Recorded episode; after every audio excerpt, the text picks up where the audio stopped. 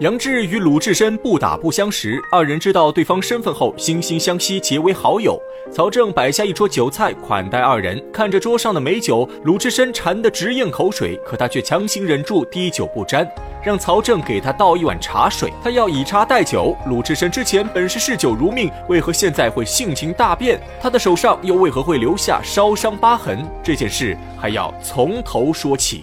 原来鲁智深将林冲送到沧州后，星夜兼程返回东京。在刚到东京城的那天，鲁智深心神放松，在客栈中尽情喝酒，大醉一场。而就在林冲刺配沧州的这段时间里，高衙内不断骚扰林夫人，各种施加压力，想强娶林夫人过门。林夫人为了保全自己的清白之身，决定以死明志。就在这天夜里，林夫人悬梁自尽，提前备下火把焚烧房屋。鲁智深醉意朦胧间，听到林夫人家失火的消息，他跌跌撞撞赶去救火，但已无力回天。此时，董超、薛霸早已告诉高俅，是鲁智深一路护送林冲到沧州，因此他们没有完成刺杀林冲的任务。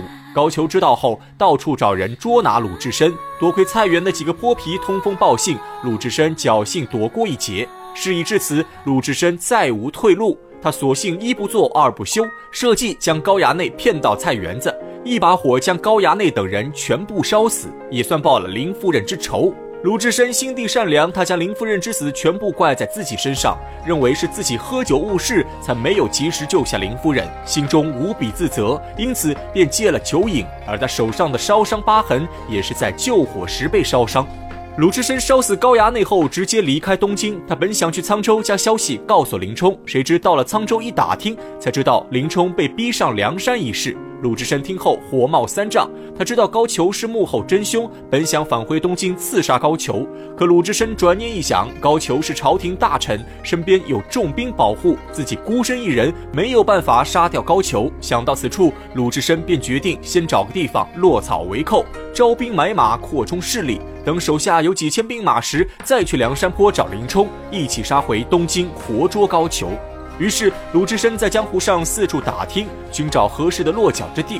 后来，他在孟州十字坡遇到张青和母夜叉夫妇，得知二龙山的邓龙有些势力，便来到二龙山投奔邓龙。可谁知道，这邓龙也是个心胸狭窄之人，不肯收留鲁智深。鲁智深一气之下就和邓龙大战一场，邓龙打不过鲁智深，被鲁智深一脚踢中小腹，差点被鲁智深当场斩杀。多亏邓龙手下有许多小喽啰，一拥而上抢回邓龙。邓龙在鲁智深手上吃亏后，知道自己不是鲁智深的对手，直接躲回二龙山，将山上寨门全部关闭。这二龙山易守难攻，上下山只有一条道路。邓龙闭山之后，就是千军万马都难以攻破。鲁智深在二龙山下辱骂几天，可邓龙就像缩头乌龟一样，死活不出二龙山。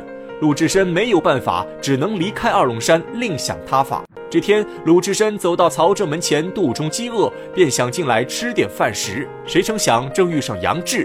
杨志听鲁智深一说，也感觉事情有点棘手。他本想投奔邓龙，没想到邓龙和王伦是一路货色。如今他与鲁智深结为好友，自然不能再去投奔邓龙。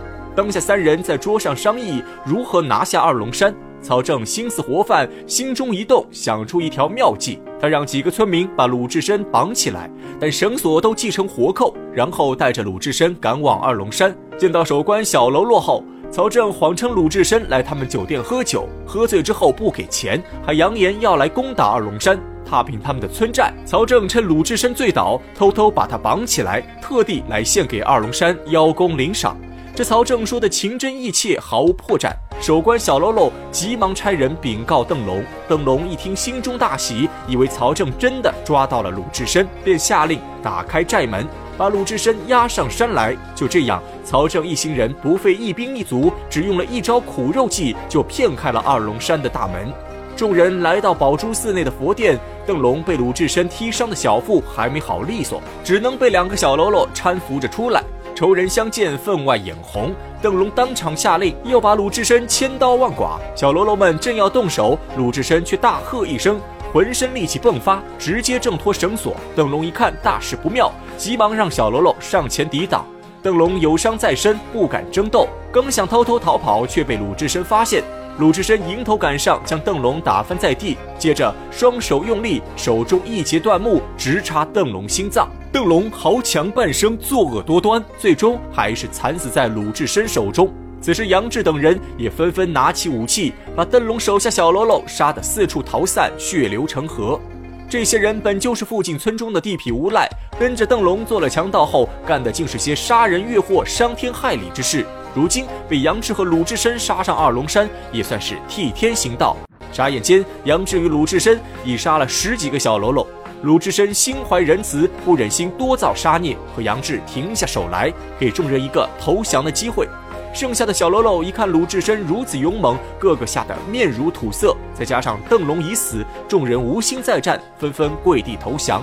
至此，杨志和鲁智深意气相投，就在二龙山上落草为寇。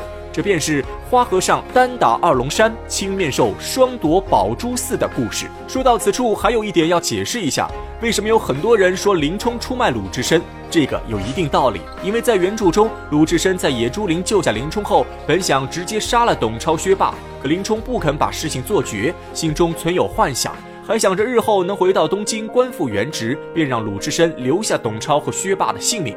这董超、薛霸是两个奸诈小人，他们知道没有杀了林冲，回去之后肯定会被高俅责罚，于是旁敲侧击打听鲁智深的身份。可鲁智深心思缜密，粗中有细，他并没有将自己身份告诉董超二人。这董超、薛霸看鲁智深力大无穷，想起东京大相国寺最近有个和尚叫鲁智深，可以倒拔垂杨柳，这件事在京城传得沸沸扬扬。董超、薛霸虽然不认识鲁智深，可他们觉得救下林冲的这个和尚和传闻中的鲁智深有些相似。二人商量后，决定不管这个和尚是不是鲁智深，都要把责任推给鲁智深。后来，鲁智深临走时一禅杖斩断松树，把董超、薛霸吓得胆战心惊。此时，林冲失口说出鲁智深倒拔垂杨柳的事，董超和薛霸这才确认了鲁智深的真实身份。二人回到东京，立刻向高俅举报鲁智深，导致鲁智深被迫逃离东京，亡命江湖。这也是林冲的一个污点，他的软弱不仅害了自己，无意中也伤害了身边的朋友和家人。所以林冲最后落到孤家寡人的地步，也可以说是咎由自取，一味忍让，最终一无所有。